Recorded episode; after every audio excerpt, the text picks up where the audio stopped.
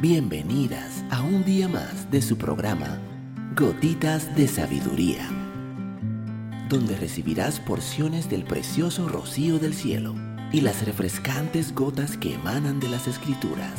Gotitas de Sabiduría con Evilegna Rodríguez.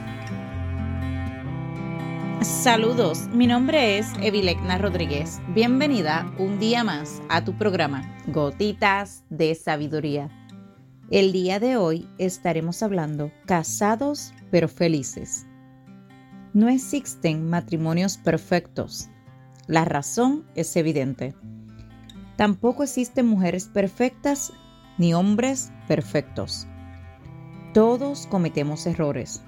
En lo personal, no conozco ningún matrimonio perfecto y el mío para nada lo es. A pesar de eso, sí conozco algunos incluyendo mi matrimonio, que con mucho trabajo, amor, compromiso y hasta sacrificios han persistido y no se han rendido hasta lograr una relación profunda, armoniosa y estable. No está libre de conflictos, pero es feliz.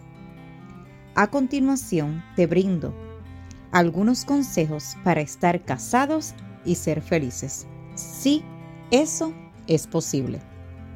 1 no mires hacia atrás. Lo que pasó, ya pasó. 2. Cuando fallamos debemos admitirlo.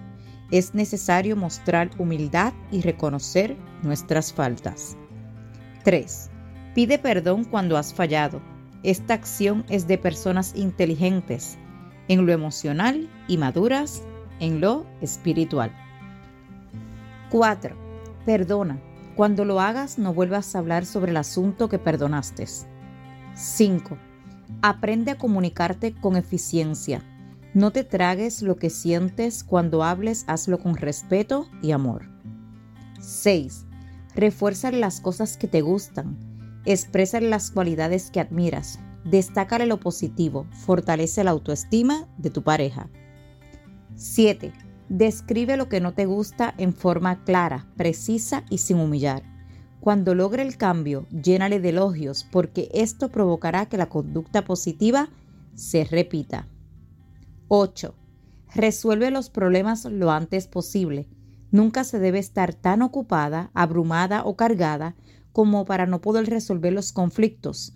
No dejes que se acumulen asuntos importantes. Esto es peligroso porque todo lo que se almacena tarde o temprano va a estallar. 9. Nunca te acuestes a dormir con enojo. Habla con tu cónyuge sobre tus sentimientos durante el día y trata de llegar a unos acuerdos o negociaciones antes de ir a la cama. 10. Escucha con atención. Hay que guardar silencio y prestar atención. No interrumpas mientras la otra persona esté hablando.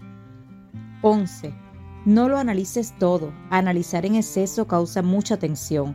Es imposible que lo comprendamos todo. 12. Habla si tienes insatisfacciones en el sexo. Identifica y comunica cómo te sientes en cuanto a la frecuencia, posiciones e higiene, entre otros. Recuerda que tu cónyuge no puede leer tu mente 13. Demuestra tu compromiso con la relación.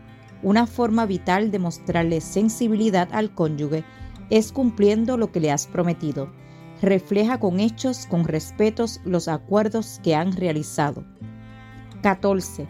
Acepta al otro. No trates de cambiarle. La aceptación es una columna fuerte en los matrimonios exitosos. 15. Disfruta las diferencias, los polos opuestos se atraen, así que hay una alta probabilidad de que seas diferente a tu cónyuge en muchas cosas.